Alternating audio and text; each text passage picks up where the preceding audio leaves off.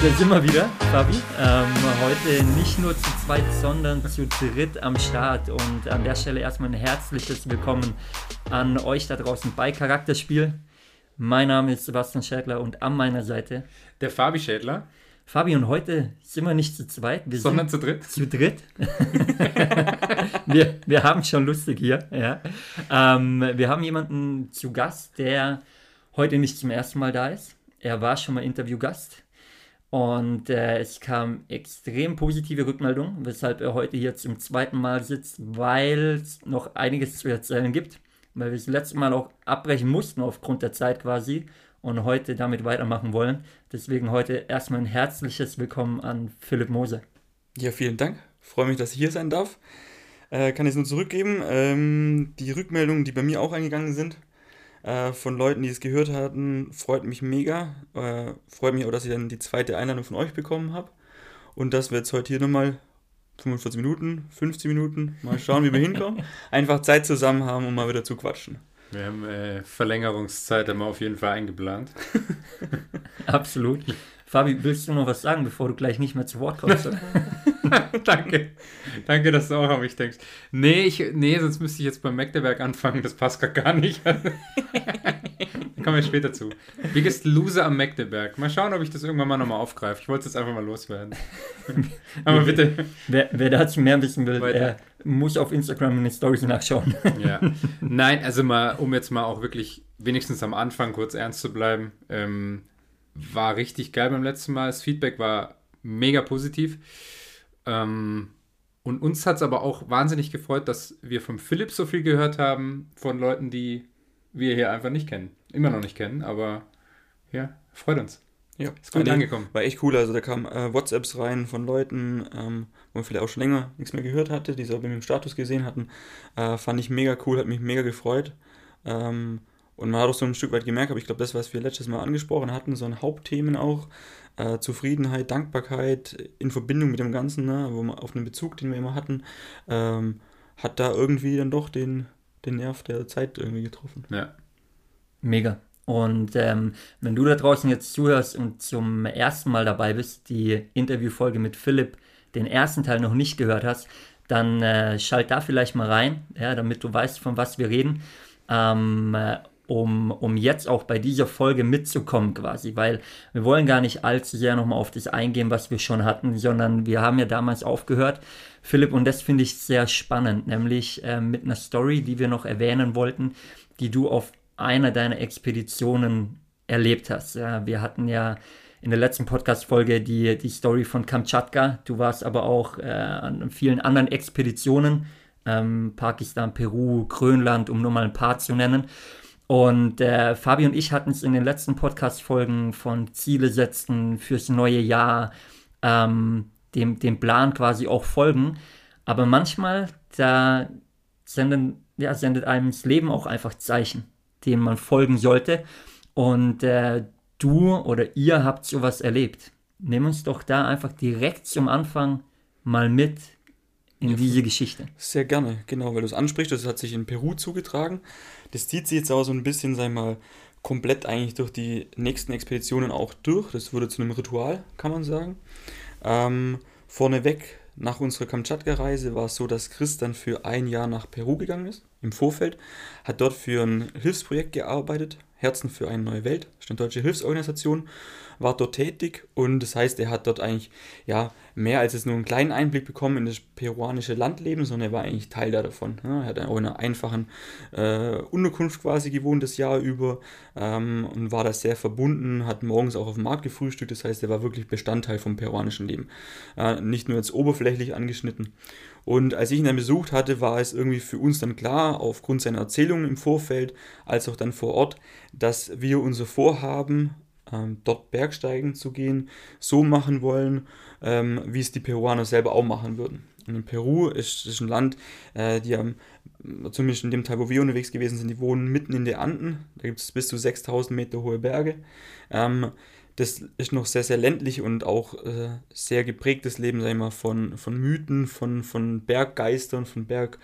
Ähm, ähm, die haben zum einen ihren, ihren Glauben an die Kirche, als auch ihren Glauben noch, wie es die Inkas schon hatten, an Berggeister. Und jeder vielleicht, der schon mal irgendwie in den Bergen unterwegs war, so geht es mir immer noch und ging es auch schon im Vorfeld vor Peru, ähm, zwischen den Bergen und dem Himmel gibt es irgendetwas, was man sich vielleicht nicht so erklären kann. Das schwingt immer so etwas mit, wenn man einfach dort sehr, sehr gut realisiert und merkt, hey, wie klein wir als Mensch eigentlich sind. Ja, und diese na, gewaltige Natur um einen herum. Und ähm, genau, das war so der ausschlaggebende Punkt und das hat ähm, Christian auf den Weg gebracht, dass wir quasi für große Vorhaben, wie es Peruaner machen, uns einen Schamane kommen haben lassen äh, der dann nach altem Inka-Brauch quasi mit den Göttern Kontakt aufgenommen hat. Ja, also hört sich total mystisch an und ganz wild, war für uns auch erstmal so was ganz Fremdes, aber ich fand die Idee von Chris cool, das so zu machen, einfach auch aus Respekt der, der Bevölkerung in Peru vor Ort. Ähm, genau, und ähm, so war es dann, dass wir dann bei ihm zu Hause äh, in der Küche saßen, ja, mit so einem gedimmten Licht. Das war nicht bewusst so, das war einfach dunkel, ne? es war einfach keine hellere Birne da drin. Ähm, und der kam dann und hat dann quasi mit dem Nevado Chicon, das war unser Zielberg, Kontakt aufgenommen. Wir haben dann ein längeres Ritual gemacht. Da ging es dabei um einfach gute Gedanken in ein Paket zu packen und das möglichst nah am Berg dann zu verbrennen. Haben wir alles gemacht. Und ähm, muss man auch vielleicht im Vorfeld sagen, Chris äh, ist Maschinenbau oder ja, Maschinenbauingenieur also weit weg von irgendwelchen äh, übernatürlichen Dingen oder die nicht erklärbar sind. Ja. Ähm, und entsprechend genau haben wir einfach das so gemacht und da einfach dachten, na, das machen wir jetzt so. Und vor allem war es so, wir dürften dadurch zu diesem Ritual, äh, hat man Chicha, das ist äh, Maisbier mitgenommen. Also das heißt, wir hatten einen mhm. Grund offiziell an den Berg in unser Hochlager, das immerhin knapp auf äh, 4800 Meter war. Haben wir alles selber hochgetragen, haben wir dann Bier und Wein mitgenommen für dieses Ritual haben da oben das Ding angezündet und haben das verbrannt. Wir mussten natürlich auch Holz mit hochnehmen. Also es war auch mit Mühen verbunden, aber wir konnten da oben auch Alkohol trinken und hatten auch einen, ja, einen Grund dann da dafür, eine Flasche, eine Flasche Wein mitzunehmen ja, und äh, dieses, dieses Maisbier. Äh, aber was dann echt beeindruckend war, dass dann ein riesiger Kondor quasi über die äh, Wand vom Nevado Chicon geflogen kam und ähm, der Schamani hat zu uns gesagt gehabt, ja, ihr werdet ein Zeichen vom Berg bekommen, ob ihr quasi in das Reich der Götter eintreten dürft oder nicht. Und das stärkste und größte Zeichen, wo euch widerfahren kann, wird der Kondor sein. Ja, also das Wappentier der Inkas. Äh, und das war dann so. Wir konnten das dann sogar so filmen, dass wir auf einer GoPro-Kamera, die jetzt nicht dafür gemacht ist, irgendwie Detailaufnahmen zu filmen, war der Kondor drauf sichtbar. Und das war für uns irgendwie also ein total krasses Erlebnis. Ähm, auch für den Chris, weil Chris, wie gesagt, der war ein Jahr vor Ort, war mehrfach am Berg dort unterwegs, nicht auf, aber am Berg, hat nie einen Kondor gesehen in dem gesamten Jahr. Und dann passiert es aber genau so. Und wir sind dann einfach dann daraufhin am nächsten Tag in unsere Wand eingestiegen und haben dort dann eine neue Eislinie klettern können auf den Nevado Chicon hoch. Äh, und sind dann, nachdem wir ein nächtliches Biwak oben gemacht hatten, auf äh, knapp 5.500 Meter Höhe, 5, 6 war das ungefähr, über Nacht. Das war ungeplant, das heißt, wir hatten nur das dabei, was wir an uns getragen haben, was im Rucksack drin war. Maisbier? Ja, leider nicht. leider, auch kein leider auch kein Schlafsack. Haben dann da oben übernachtet und sind am nächsten Tag wieder abgestiegen. Genau, kein aber, Schlafsack? Nein, kein Schlafsack. Das war auch, ähm, sagen wir mal, planungstechnisch vielleicht auch tatsächlich ein Fehler. Wir dachten, wir wären viel schneller. Hm. Aber wir sind trotzdem wieder gut aus dem Ganzen rausgekommen. War ein Riesenerlebnis. Genau, und das war, wie du es angesprochen hattest, einfach so ein äh, krasses Zeichen, wo du uns widerfahren ist, wo es auch sich nicht irgendwie erklären lässt, vielleicht war es einfach auch nur Zufall, aber in dem Moment hat es halt einfach gepasst und für uns war es gut, ne? war ein Zeichen, dem wir auch gefolgt sind. Krass. Und du, du hast ja gerade erwähnt, nur um das nochmal zu verdeutlichen, es ist ja nicht so, dass da 50 Kondors in der Stunde vorbeifliegen oder so, ne? Ähm, sondern es war wirklich dann halt ein, Zufall, sag ich mal, oder ein Zeichen, genau. das wirklich kam in dem Fall, ähm, wo ihr dann auch gesagt habt, okay, let's do it, jetzt, jetzt gehen wir und äh, das klappt schon. Genau, also wir, wir hatten natürlich, wir waren da oben ja nicht ohne Grund. Ähm, das Ziel war definitiv so oder so, diese mhm. Wand irgendwie zu machen. Aber muss man ganz klar sagen, das hat uns jetzt, nachdem alles, was wir da im Vorfeld gemacht hatten, einfach auch noch ein extrem gutes Gefühl gegeben. Wo wir gesagt haben, okay, cool, es passt, wir sind fit. Äh, die, die Linie, die wir uns ausgesucht haben, die schaut gut aus. Wir haben die auch den ganzen Tag über beobachtet, da kam kein Steinschlag runter. Äh, wir hatten genügend Eis drin. Äh, die, die Verhältnisse waren einfach top. Ja, und dann noch mit so einem Zeichen Also gib ihm, ne? Dann Vollgas. Mega. Und, und das Spannende ist, du hast es hast uns vorher schon eingeweiht, ähm, dass dieses Zeichen sich quasi auf eine andere Art und Weise bei einer weiteren Expedition Genau. wie, wiederholt hat. Genau, das war eigentlich dann so das, das Krasse an sich. Also wir sind dann, das war 2014, als wir in Peru waren. Wir sind dann 2016 nach Pakistan zum Bergsteigen.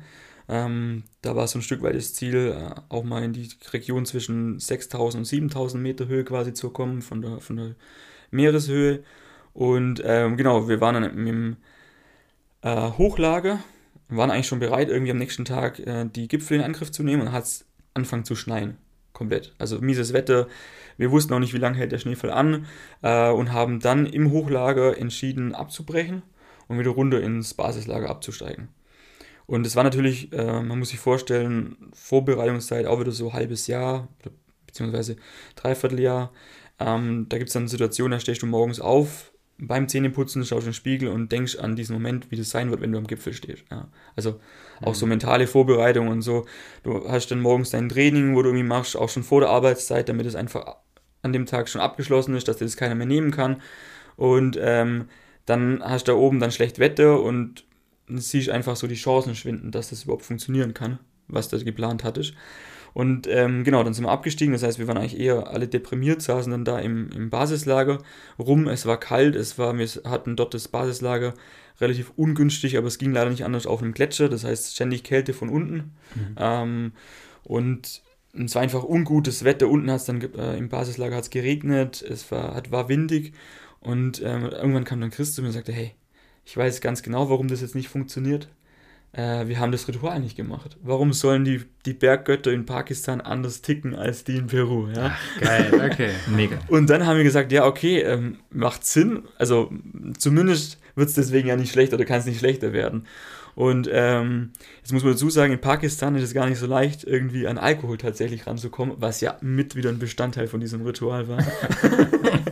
Aber Chris hatte ähm, so einen kleinen Flachmann dabei und da haben wir äh, glaube, es war sogar ein Zirbenlikör oder Zirbenschnaps, mehr oder weniger geschmuggelt halt, also so, dass wir den halt im Basislager hatten. Mhm. Sind aber am, am zweiten Tag nach dieser Schlechtwetterfront ist das Wetter besser geworden. Wir sind dann wieder aufgestiegen ins Hochlager äh, auf knapp 5300 Meter, glaube ich, waren wir da. Sind da hoch, ähm, haben uns dann überlegt, wie können wir das machen, welche Möglichkeiten an Bergen gibt es auch, wie hat es jetzt auch ne, auf die Verhältnisse dieser Neuschnee, wie hat sich das Ganze ausgewirkt? Und ähm, haben dann am Abend entschieden, auch unsere Teammitglieder, in dem Fall der Harry Kirschenhofer, Chris Nettighofen und Matthias Bohe, äh, mit ins Boot zu holen, ja, also einzuweihen und zu sagen, hey, wir haben, und ich glaube teilweise kannten sie es auch schon vom Vortrag, aber wir haben äh, das in Peru so gemacht.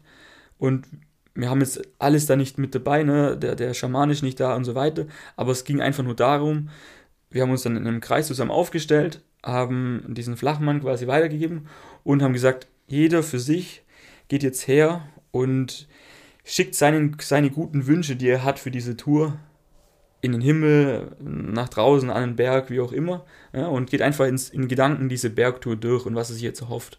Ja, und so ein ganz elementarer Bestandteil ist einfach zu sagen, wir wollen dieses Abenteuer ja überleben. Wir wollen da wieder heil rauskommen. Ne? Und das ist jetzt nicht so, dass es irgendwie alles auf Messers Schneide immer steht auf so einer Expedition, aber es gibt natürlich schon Situationen, wo man ähm, sehr bedacht auch mach, äh, gucken muss, was man macht. Und auch, wenn Sachen schief gehen, hätten sie einfach, ja, äh, erstmal, sag ich mal, die, die Konsequenzen wären erstmal größer, beziehungsweise das Schlamassel, das mal reingeraten würde, wäre größer. Ne? Es dauert länger, bis Hilfe da wäre und so weiter. Also auch schon einfache Sachen wie ein verstauchter Fuß Mhm. Das heißt, der einzigste oder der, der erste Wunsch ist erstmal, dass man einfach wohlbehalten wieder rauskommt.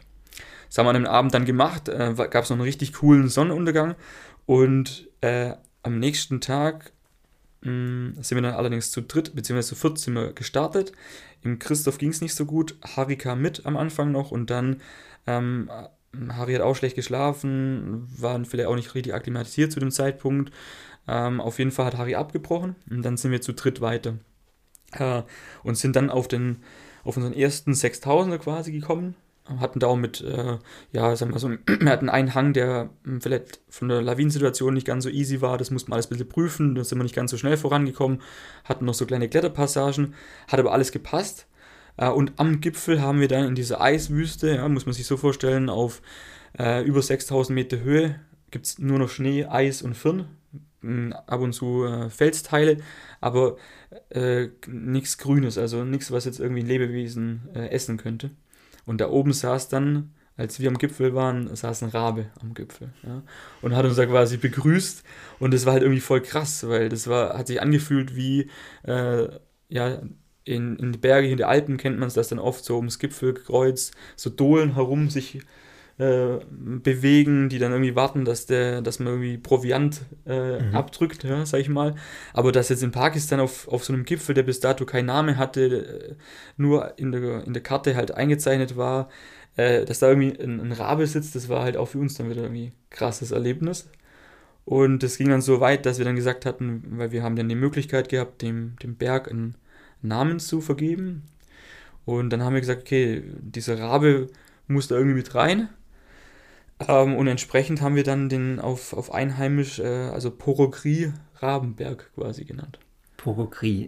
ihr, habt, ihr habt dem Berg den Namen gegeben? Genau. Weil ihr, ich sag mal, ihr, vielleicht war davor schon mal jemand oben, aber nachweislich, sag ich mal, wart, wart ihr die Ersten in dem Fall, oder? Genau, nachweislich. Also man kann äh, schwer davon ausgehen, dass wir da die Ersten waren. Da gab es auch einen Gletscherbruch auf so eine, wo unser Hochlager dann stand, der bis vor fünf Jahren, sechs Jahren noch eigentlich fast unmöglich gewesen wäre zu begehen. Mhm. Mit sehr, sehr viel Aufwand, äh, wo jetzt niemand für, sag ich mal, da hinten stehen andere Berge rum, äh, die prestigeträchtiger wären. Macht keinen Sinn, sag ich mal, diesen Aufwand für einen relativ äh, kleinen Berg für diese Region äh, zu betreiben. Bei uns sah das dann im Gletscher sehr entspannt eigentlich bis, äh, aus, ne? aber genau wie du sagst, äh, von, von allen Recherchen, die wir gemacht hatten, war es so, dass da noch niemand oben war. Das war eine Erstbegehung und dementsprechend dürften wir auch dem Namen halt einen Berg vergeben. Äh, Den Bergnamen. Name, ja. Tresor.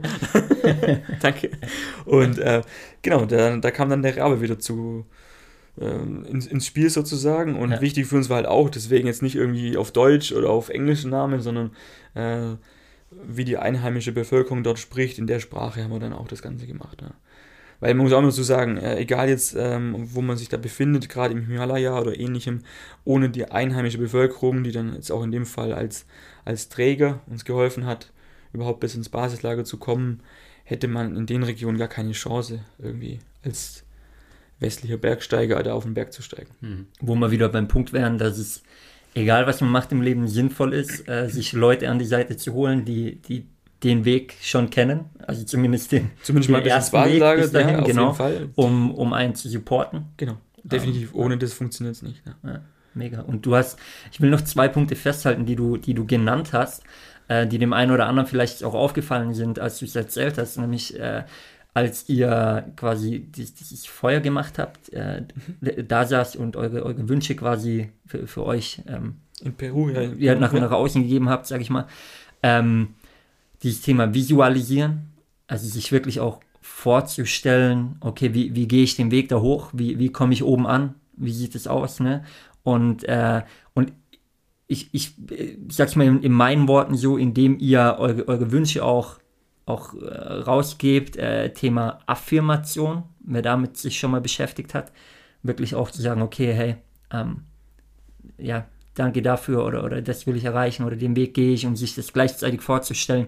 Ähm, einfach mal für, für Leute, die jetzt keine Bergsteiger yeah, sind, absolut. vielleicht auch, ne, dass sie da einen Vergleich dazu haben. Und ich finde es so spannend, weil gerade diese Rituale, die du beschrieben hast, äh, Fabi, wir beschäftigen uns ja auch immer mal wieder mit, mit verschiedenen Themen, aber äh, überall in, in, in ja, verschiedenen Ländern gibt es verschiedene Rituale. Und ich finde es so spannend, was man sich daraus ziehen kann. Ja. Und ähm, ich muss sagen, ich, ich glaube an sowas, ähm, weil es einfach zu viele Beispiele dafür gibt, als, als dass das Zufall sein könnte. Ja? Jetzt bei euch auch als Beispiel zweimal habt, habt ihr das gemacht. Jetzt kann man sagen, es war Zufall, aber zweimal ist auf einmal irgendwo ein Vogel, dann kommt ein Rabe ähm, der, der, wo ist, wo sonst eigentlich kein Rabe ist. In the middle ähm, of nowhere im Eis auf über 6000 Meter Höhe, also schon crazy, oder? Super, super spannend einfach und ähm, ja, oder, oder wie, wie siehst du das?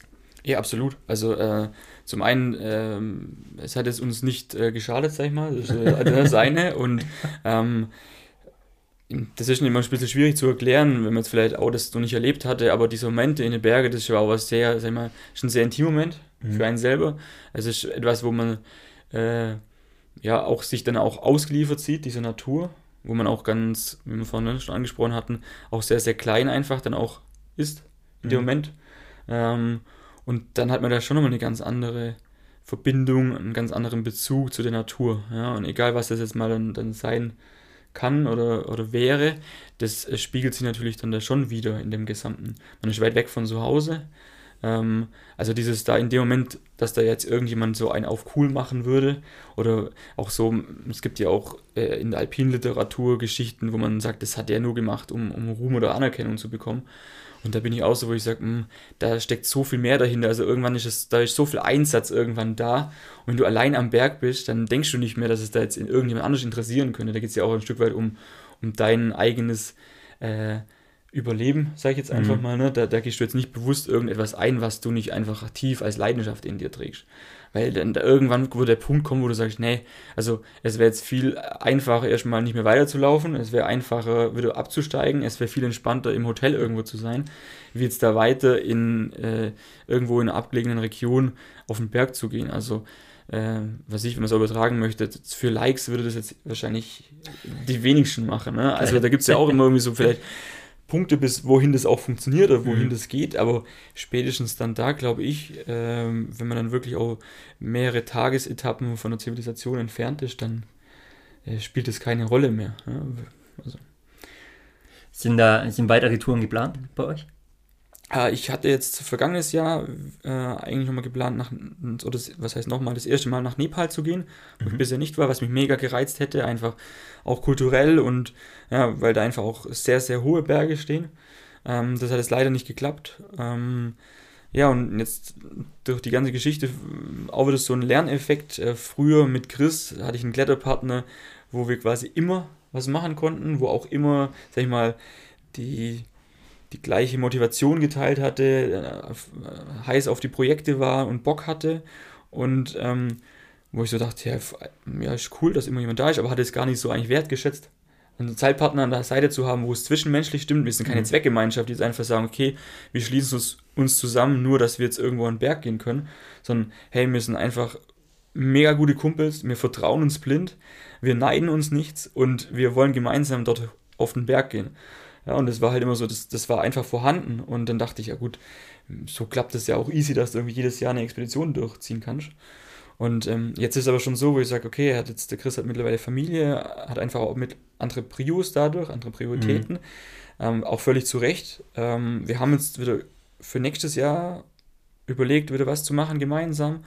Ähm, aber jetzt mit, mit einer Organisation, wo man einfach sagt, okay, wir planen einfach mal mit vielleicht, sag ich mal, äh, fünf Jungs, die sich als Zweckgemeinschaft zusammenschließen, um, um Bergsteigen zu gehen. Und da ist natürlich schwieriger, das alles auch zu handeln. Also es hätte vielleicht auch funktioniert, wenn es das Thema Corona nicht so gewesen wäre. Ähm, aber grundsätzlich habe ich jetzt da auch nochmal gelernt, wie äh, dankbar man eigentlich sein kann, jetzt auch einen Seilpartner zu haben, der immer Bock hat und der auch Zeit hat und mhm. wo man einfach auch entsprechende Touren dann in einem gewissen Rhythmus oder in einer gewissen Geschwindigkeit auch machen kann. Ne? Also auch was auch Touren in die Alpen angeht. Ne? Also wenn man einen Kumpel hat, wo man sagen kann, hey, die Verhältnisse sind gut, Wetter passt mega, wie schaut's aus? Wochenende. Und wenn man da jemanden hat, der da, oder jemanden hat, der da sagt, hey, ich bin dabei, ich habe Zeit, ich habe Bock, ich kann das auch, ist natürlich Gold wert. Ne? Passt, passt auch wieder, ne, Fabi? Ähm. Total komplett. Also ich, ich wollte gerade noch fragen, ob das für euch dann auch wichtig ist in dem Bereich, dass das jemand ist, wie jetzt du vom Chris erzählst, dem du auch blind vertraust. Oder ob es da einfach nur drauf ankommt, der hat gewisse Fähigkeiten. Äh, das kriegt man schon auch mit einem äh, hin, den ich vor zwei Stunden kennengelernt habe. Weißt du, was ich meine, worauf ja, ich hinaus will? Ja, absolut. Also klar, das sind natürlich so ganz klassische Zweckgemeinschaften, wo da sich dann auch auftun. Ähm, ich denke im Expeditionsbergsteigen jetzt mal so, also da nehmen wir uns jetzt einfach mal raus, weil es auch noch, mal, noch mal ganz andere äh, Leute gibt, die in einer ganz anderen Liga spielen. Ähm, Gerade, glaube ich, je dünner die Luft dann da wird, also mhm. auch äh, im Bereich von einfach Champions League beim, im Bergsteigen, ich glaube, da sind es dann häufig einfach Zweckgemeinschaften, die einfach okay. sich zusammenschließen, weil ja. das Leute sind, die einfach ein sehr, sehr hohes Niveau haben. Die haben auch ein, also muss man zwingend mitbringen, jetzt nicht nur im Bergsteigen, ist bei vielen anderen Bereichen auch, einen, einen hohen, ein hoher Ehrgeiz, der dahinter steckt. Ähm, und dann ist es natürlich auch so, dann, dann funktioniert es oft nur noch so, dass die sich halt dann entsprechend zusammenschließen. Die stärkste oder die größte Schwäche ja, sehe ich aber bei diesen ganzen Geschichten tatsächlich, dass das dann nicht mehr so viel auf das Zwischenmenschliche ankommt. Ja. Ähm, und dann ist halt immer die Frage, wie stark ist dann tatsächlich so eine Seilschaft? Nur weil es die technischen Qualifikationen der einzelnen Mitglieder da sind oder von so einem Team, ähm, muss es nicht unbedingt bedeuten, dass die nachher am Berg tatsächlich erfolgreicher sind. Mhm. Weil de, der Berg hat nachher ein Stück weit seine eigenen Regeln und der hat auch, ähm, da kommt es nachher tatsächlich aufs Team drauf an. Und wenn da jeder für sich selber arbeitet, dann ist kein Team und dann kämpft jeder allein am Berg. Es gibt Beispiele dafür, wo das sehr, sehr gut funktioniert hat, die da auch sehr erfolgreich waren. Ähm, aber um vielleicht zurückzukommen auf die Frage tatsächlich von dir, ich glaube, ähm, dass es da viele Zweckgemeinschaften gibt, die unterwegs sind. Ja, okay.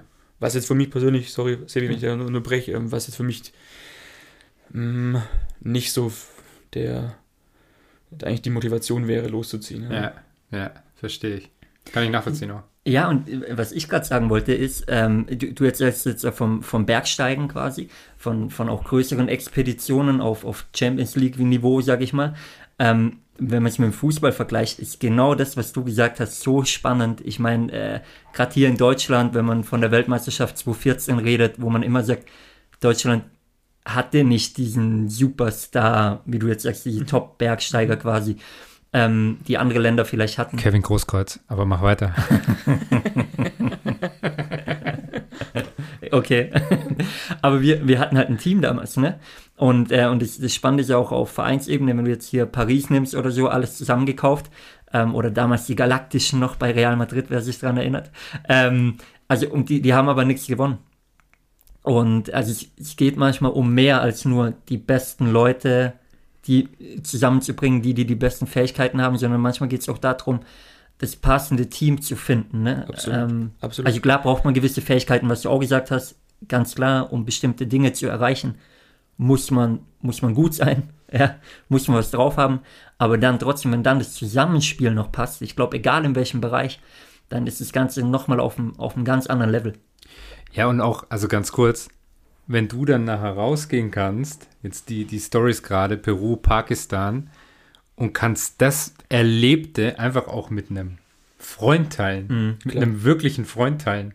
Also das äh, wird mir zehnmal mehr geben als das mit einem ja, ja. Zweckpartner. Absolut. also klar, ähm, ich meine, man hat dann ja schon irgendwie das gemeinsame Ziel, ähm, aber ich glaube, wie du es jetzt angesprochen hast, Sebi, die, die Konstellation ich sage das mal aus Fachkräften, mhm. ne, nur allein wenn sie in ihrem Fach gut sind, wenn man die zusammenwürfelt, aber die können nicht gemeinsam miteinander dann und sind keine Teamplayer, dann funktioniert es mhm. einfach nicht. Egal jetzt mal, ob das äh, beim, beim Auto ist irgendwie eine Einzelsportart, mhm. ja, aber ansonsten ähm, oder auch in der Wirtschaft. Also äh, klar gibt es vielleicht irgendwo Bereiche, wo nur ein Einzelner sitzt und das Team darstellt oder die Abteilung, aber überall woanders geht es eigentlich nur darum, eher zu sagen, hey, ich habe ich habe Spezialisten, die ich bündeln, bündeln muss und die müssen gemeinsam harmonieren. Das muss ein Uhrwerk nachher werden, das läuft. Mhm. Nur so kann es funktionieren und das ist am, am, Berg eigentlich nichts anderes. Ich weiß nicht, ob es da sogar noch vielleicht mehr drauf ankommen kann, aber ich finde schon, also es gibt einfach am Berg Situationen, also zum Beispiel das Thema Angst, ne? traue ich mich jetzt das zu machen? Ja, nein. Ist mein Zeitpartner jetzt verständnisvoll? Ja, nein. Kann er das mittragen? Kann der mich auch mal, was ich, wenn ich schlecht drauf bin, kann das mittragen? Ja, oder ist er dann frustriert? Oder ähm, wenn da auch das gegenseitige Verständnis nicht da ist und jeder nur für sich persönlich im Kopf hat, sein eigenes Ziel durchzusetzen. Das, kann, das funktioniert bestimmt, aber ähm, also für mich persönlich nicht und ich glaube auch, dass die, dass auch große Teams oder, oder sagen wir mal, ähm, große Bergziele von, von der Champions League, dass die unter Umständen teilweise sogar erfolgreicher wären, wenn das tatsächlich die besten Kumpels wären, sage ich jetzt mal, oder sonstiges, und nicht nur getrieben sind von dem, dass sie ein Projekt abschließen möchten. Ja. Wir, wir haben beim Podcast, beim Podcast ja auch immer ähm, zwei Brüder und die Frage, wie du mehr aus dir machst. Und da finde ich den Punkt auch super spannend. Ne? Also wenn man mal weggeht, nur von sich selber und mal auf das Thema geht, wie machst du mehr aus dir und deinem Team? Ähm, genau an solche Punkte eben zu denken. Ja. Ähm, und ich komme ursprünglich aus dem Recruiting, Fabi, du hast auch mal eine, eine Zeit lang in dem Bereich gearbeitet. Ähm, wenn man es auf die, auf die Wirtschaft bezieht, zum Beispiel, ist ja genau das das Thema, was, was du gesagt hast, nämlich dass zu häufig nur auf Fähigkeiten geachtet wird und gar nicht auf das Zwischenmenschliche. Und nachher hat man da ein Team zusammen, ähm, wo zwar lauter, lauter Experten sind quasi, aber gemeinsam in einem Topf funktionieren die nicht. Und äh, ich glaube, egal in welchem Lebensbereich, eben ob im Sport, ob in der Wirtschaft, ähm, muss man viel mehr darauf achten, glaube ich. Dass einfach das, das Zusammenspiel passt, dass die Charaktere zusammenpassen. Und äh, ich würde ganz gerne noch auf den Punkt eingehen, Philipp, weil wir das letzte Mal, als wir uns gesehen haben, ja auch noch ein bisschen länger zusammensaßen, ähm, ohne Alkohol, sei gesagt. Aber äh, wir haben noch über, über ganz viel gesprochen. Und was ich spannend fand, war, als du angefangen hast und Vergleiche gezogen hast, quasi vom Bergsteigen, vom Klettern ähm, zum, zum Alltag oder auch zum Business. Und es gibt ja extrem viele Parallelen. Mhm. Ob man jetzt so eine, so eine Expedition nimmt, wie ihr sie gemacht habt, wo man ähm, bei der Planung quasi anfängt, um sein Ziel zu erreichen, ja, und das dann nachher mhm. Runter, runterstückelt. Ähm, nehme ich doch mal mit, äh, gerne im, im Vergleich eben mit dem Bergsteigen oder, ja. oder auch mit einer Klettertour, wie du möchtest, und, und äh, nehme ich mal mit, wo du die Parallelen siehst. Ja, also gibt es unendlich viele eigentlich, wie du schon angesprochen hattest. Wir können mal anfangen, sagen wir mal, nur mal in der Kletterhalle. Das ist vielleicht für, die, für viele schon das, das nächste, wo man irgendwie jetzt einmal mit, mit sowas beginnen könnte. Äh, oder bei einer Klettertour im, im Sportklettergarten. Ähm, zu Beginn ist es erstmal so, wir sehen vor uns eine Wand. Ja, egal, ob die jetzt mal 15 Meter hoch ist im, im Klettergarten oder wir haben eine Wand in den Alpen, die 800 oder 900 Meter hoch ist. Ähm, das heißt, wir werden da mal wieder ne, relativ klein im Vergleich dann da dazu. Das ist eine große Herausforderung. Mhm. Kann man jetzt gut übertragen. Das ist eine große Aufgabe, die auf mich im, in der Arbeit zum Beispiel wartet. So, als Gesamtes betrachtet ist es natürlich äh, sehr, sehr schwer, jetzt da zum einen einen Überblick zu bewahren, weil ich kann manches da noch gar nicht abschätzen. Äh, zum anderen macht es mir einfach Angst, weil das ist eine riesige Aufgabe. Wie soll ich denn die jetzt bewältigen können als kleiner Mensch? Ja, so. ähm, beim Klettern habe ich einen Radius von meiner Armlänge, ja, was ich mit meiner Hand, wenn ich ausstrecke, wie weit komme ich da? Ein Meter, Meter 50, wenn ich irgendwie noch äh, dahin springe oder so. Das heißt, da habe ich einen Radius, den ich überblicken kann, den kann ich auch beeinflussen, direkt. So, das heißt, mein Fokus liegt auf dem, was ich beeinflussen kann, was ich machen kann, was ich äh, anschauen kann, wo ich mir eine Strategie überlegen kann. Ich darf natürlich nie mein Gesamtziel aus den Augen verlieren. Ist auch wieder übertragbar, ja, ganz easy. Ja. Ähm, das darf ich auch nicht aus den Augen verlieren, aber trotzdem muss ich mich auf das fokussieren, was jetzt vor mir liegt, was ich beeinflussen kann. Und ich glaube, wenn ich das mache, egal ob jetzt in, im Beruf, im, im Alltag, es gibt ja auch persönliche Herausforderungen, was ich, es steht großer Umzug an oder ein privates großes Projekt ähm, oder hier jetzt eine große Klettertour, dann bin ich, glaube gut bedient, wenn ich hergehe und sage, ich habe den Bereich, den ich einsehen kann, den versuche ich bestmöglich zu beeinflussen. Und das andere muss ich mir schon angucken, habe ich auf dem Schirm. Aber ich brauche mir jetzt nicht Sorgen machen, was in 800 Meter Höhe sich befindet, weil das würde mich überfordern, das macht mir Angst. Ja? Ich muss mich mit den Sachen beschäftigen, die einfach erstmal vor mir liegen. Das finde ich ist zum Beispiel eine ganz gute Möglichkeit, wo man das sehr, sehr gut übertragen kann. Ja? Oder auch das Thema Durchhaltevermögen. Ja, also es gibt bei, bei vielen Dingen im Leben, glaube ich, einfach Sachen, wo es hilft, erstmal dran zu bleiben. Auch wenn jetzt nicht vielleicht gleich belohnt werden, sondern das heißt, ich habe eine Mission, ich habe eine Idee, ich habe einen Wunsch, ich habe ein Ziel.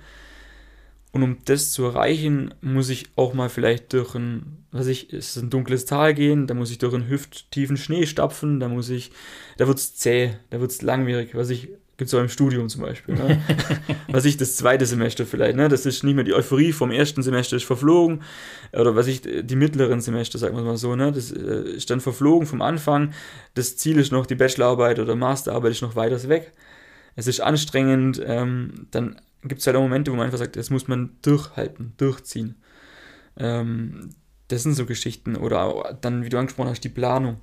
Also, ich brauche ein Ziel, ist jetzt auch vielleicht zum Jahresbeginn. Ganz gute Möglichkeit, eine Zielsetzung. Äh, klar muss das Ziel irgendwie erreichbar sein, aber ich sage immer, hey, setz das Ziel ein bisschen höher, selbst wenn du es nicht ganz privat jetzt erreicht, dann hast du trotzdem mehr gewonnen, als wenn du ein Ziel dir setzt, ja, ich will das nur erreichen, um abhaken zu können.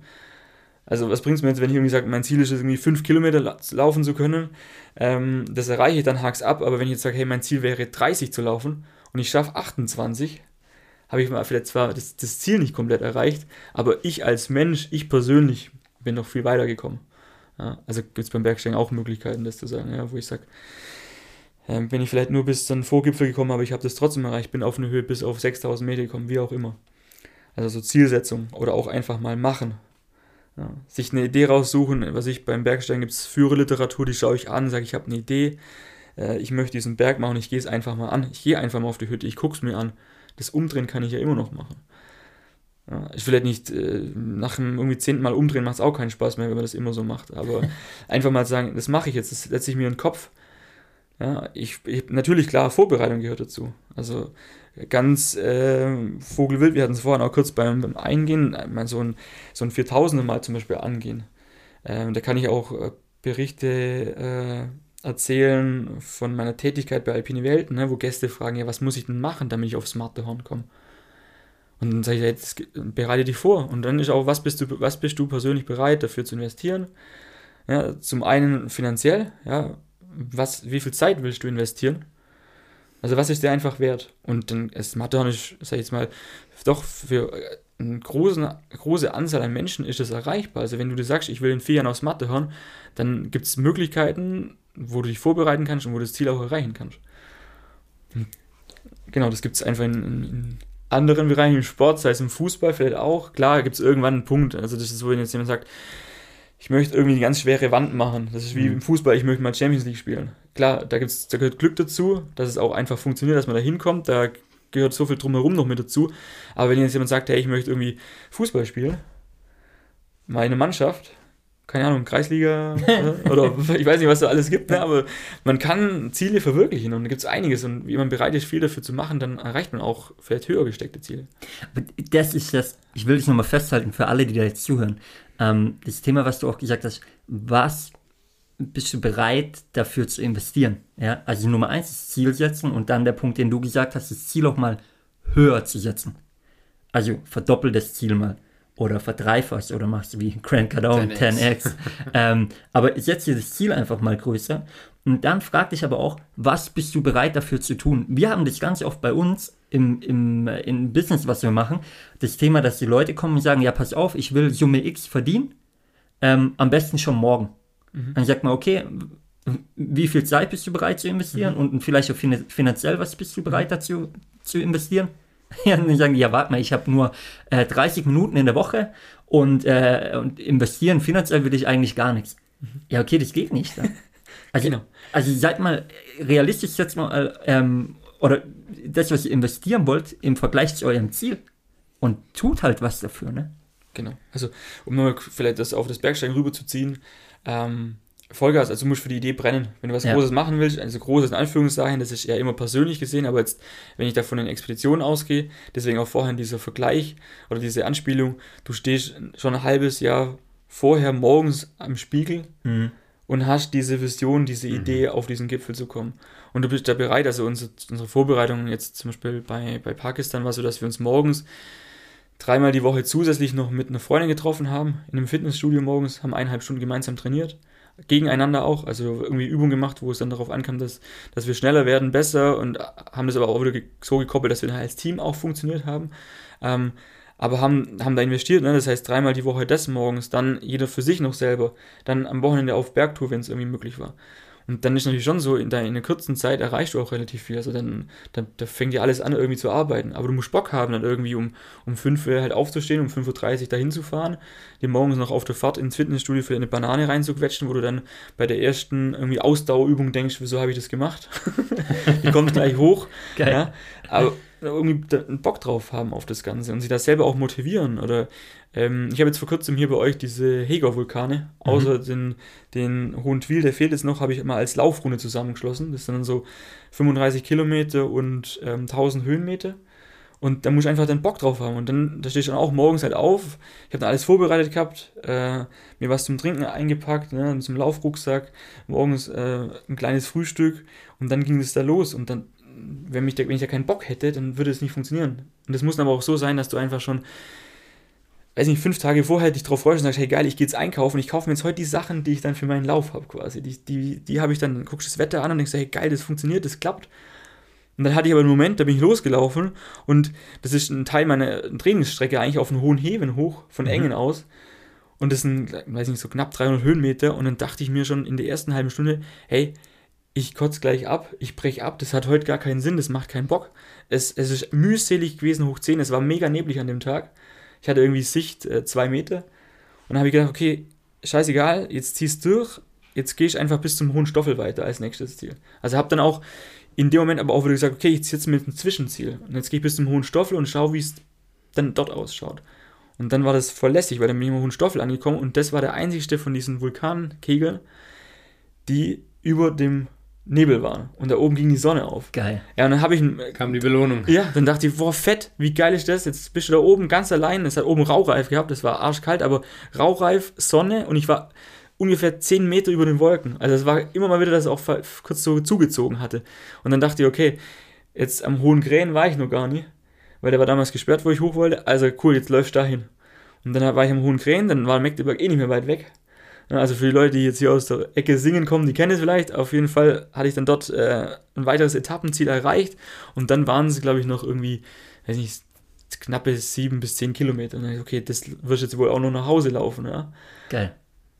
Und dann hat es funktioniert und das auch, ne, also das nochmal auf vielleicht Zielsetzungen und dann aber auch mal Zwischenziele. Und wenn man merkt, ähm, es wird jetzt auch mühselig, jetzt sind wir wieder bei dem das Durchhaltevermögen, dann sich vielleicht auch mal kleinere Sachen setzen und sagen, okay, jetzt halte ich es noch durch bis mal gucken, wie läufst du denn Anfang viertes Semester. Ja, dann viertes Semester, hey cool, jetzt hast du viertes Semester erreicht, jetzt brauchst du auch nicht mehr aufhören, jetzt ziehst du es voll durch, dann hast du das sechste Semester quasi fertig. Ja, so. Und so kann man das ja auch, weiß ich nicht, mit Umsatzzahlen machen, mit sonstige Sachen. Es gibt jetzt viele Bereiche, wo man das dann so machen kann und sich dann auch wieder von Zwischenziel zu Zwischenziel motiviert. Komplett. Ich glaube, man kann es auf jeden Bereich im Leben beziehen. Und ähm, ich, ich bin ja jemand, ich liebe das anhand von solchen Geschichten zu hören, einfach, ja. Ähm, an, an, vor allem an, anhand von, von Sportgeschichten, zum Beispiel wie jetzt bei dir, ja. Oder die Story, die du gerade erzählt hast, auch da mal äh, Danke in meinem Namen für Fabi, weil für dich war das nochmal äh, äh, quasi Geografieunterricht, äh, Erdkunde für, für unsere Heimatregion hier. Ich weiß nicht, ob du die, Okay. die, die ganzen äh, Okay. Hegau-Vulkane zusammenbekommen Wie hättest. lang, aber- äh, willst du sie mal aufzählen? Nein, das lassen wir jetzt. Wir Wie lange braucht man für 35 Kilometer und 1000 Höhenme- Höhenmeter über die Heger-Vulkane? Oh, das weiß ich jetzt tatsächlich auswendig gar nicht mehr. Ich glaube, knapp vier Stunden habe ich gebraucht gehabt. Okay. Ist es jetzt ein, So, weil, weil jetzt keine, also weil jetzt so, wenn jetzt bestimmt auch Leute zuhören, vielleicht die so äh, laufambitioniert sind, ähm, da war es jetzt nicht irgendwie so eine Mega-Zeit. Ähm, aber für mich war einfach das alleine durchzuziehen, ohne Ja, ja. Verpflegungsstation und als, als eigenes Ziel, diese, also auch die Kombination zu sagen, ich habe jetzt einfach hier die vor der Haustür laufe ich- oder ich laufe zu Hause los Mhm.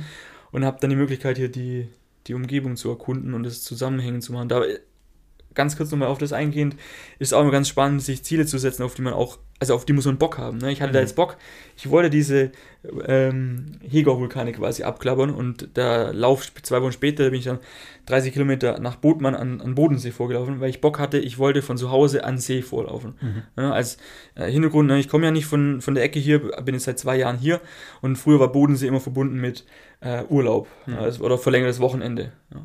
Und jetzt hatte ich die Möglichkeit, von zu Hause an Bodensee vorzulaufen. Hey, wie geil. Und ich konnte eine Motivation einfach für mich draus bauen. Ne? So. Für, für alle, die von hier aus der Region kommen, ich, hält man nochmal fest, von Engen an Bodensee, also es ist nicht direkt um die Ecke, ne? Ja, es sind 30 Kilometer. Ja. Aber genau, aber trotzdem, das war, äh, das Ziel war, so, ich hätte jetzt auch andersrum laufen können. Also ich hätte jetzt zum Beispiel nach Bodmann fahren können oder Mhm. und hätte von Bodmann nach Hause laufen können. Mhm. Aber für mich war es die Motivation, für mich das Ziel zu erreichen, war, ich möchte Geil. von zu Hause an den See laufen. Geil. Und das gibt so, also das sind einzelne Sachen, die mir persönlich einfach helfen. Das kann beim anderen auch wieder anders ausschauen, aber das sind so Tipps vielleicht, wo ich sage, okay, mach das Ziel für dich so attraktiv wie möglich, dass du da auch Bock einfach drauf hast, das durchzuhalten. Ja. Um für die Sache zu brennen und dann wirklich auch Commitment zu entwickeln oder Commitment zu schaffen für die Sache. Ne? Genau, und auch den Preis zu zahlen dann. Ja. Ja, Genau. den es halt braucht. Ich glaube, äh, ich, ich glaube, das ist ein perfekter Abschluss. Ähm, auch Thema Commitment, ob wir uns committen, Fabi, mal die, die Hegau-Berge ähm, abzuklappern mit Philipp zusammen wäre schon äh, geil. in, einer, in einer gewissen Zeit. Das können wir jetzt gleich mal diskutieren, Mhm. äh, ob, ob beim Wein oder beim Bier. das, das schauen wir gleich mal noch. Ähm, ja, aber ich würde sagen, für heute sind wir durch. Äh, Philipp, ich bin gespannt, Vielleicht kommst du mal wieder. Auf den dritten Teil. Auf den dritten Teil. Ähm, äh, von meiner Seite war es das. Ich gebe ab an der Stelle mal an Fabi. Ich kann auch gar nichts mehr sagen. Ähm, bedanke mich bei Philipp. Bedanke mich natürlich auch beim Sevi. Freue mich auf nächste Woche. Wir sind raus. Letzte Worte gebühren wie immer dem Gast. Ja, Jungs, ähm, vielen Dank. War wieder echt mega cool bei euch. Ging wieder viel zu schnell vorbei die Zeit. Also Wahnsinn. Ähm, nee, vielen Dank auch die Möglichkeit zu haben und war cool wieder. Ich wünsche allen ne, Zuhörern ein gutes Jahr. Verfolgt eure Ziele, startet durch, setzt euch äh, attraktive Ziele, auf die ihr Bock habt, steht dahinter und zieht's durch, wenn es mühselig wird. Genau, in dem Sinne, ein schönes neues Jahr 2022. Wir sind raus. Bis nächste Woche. Macht's gut. Ciao, ciao. Ciao.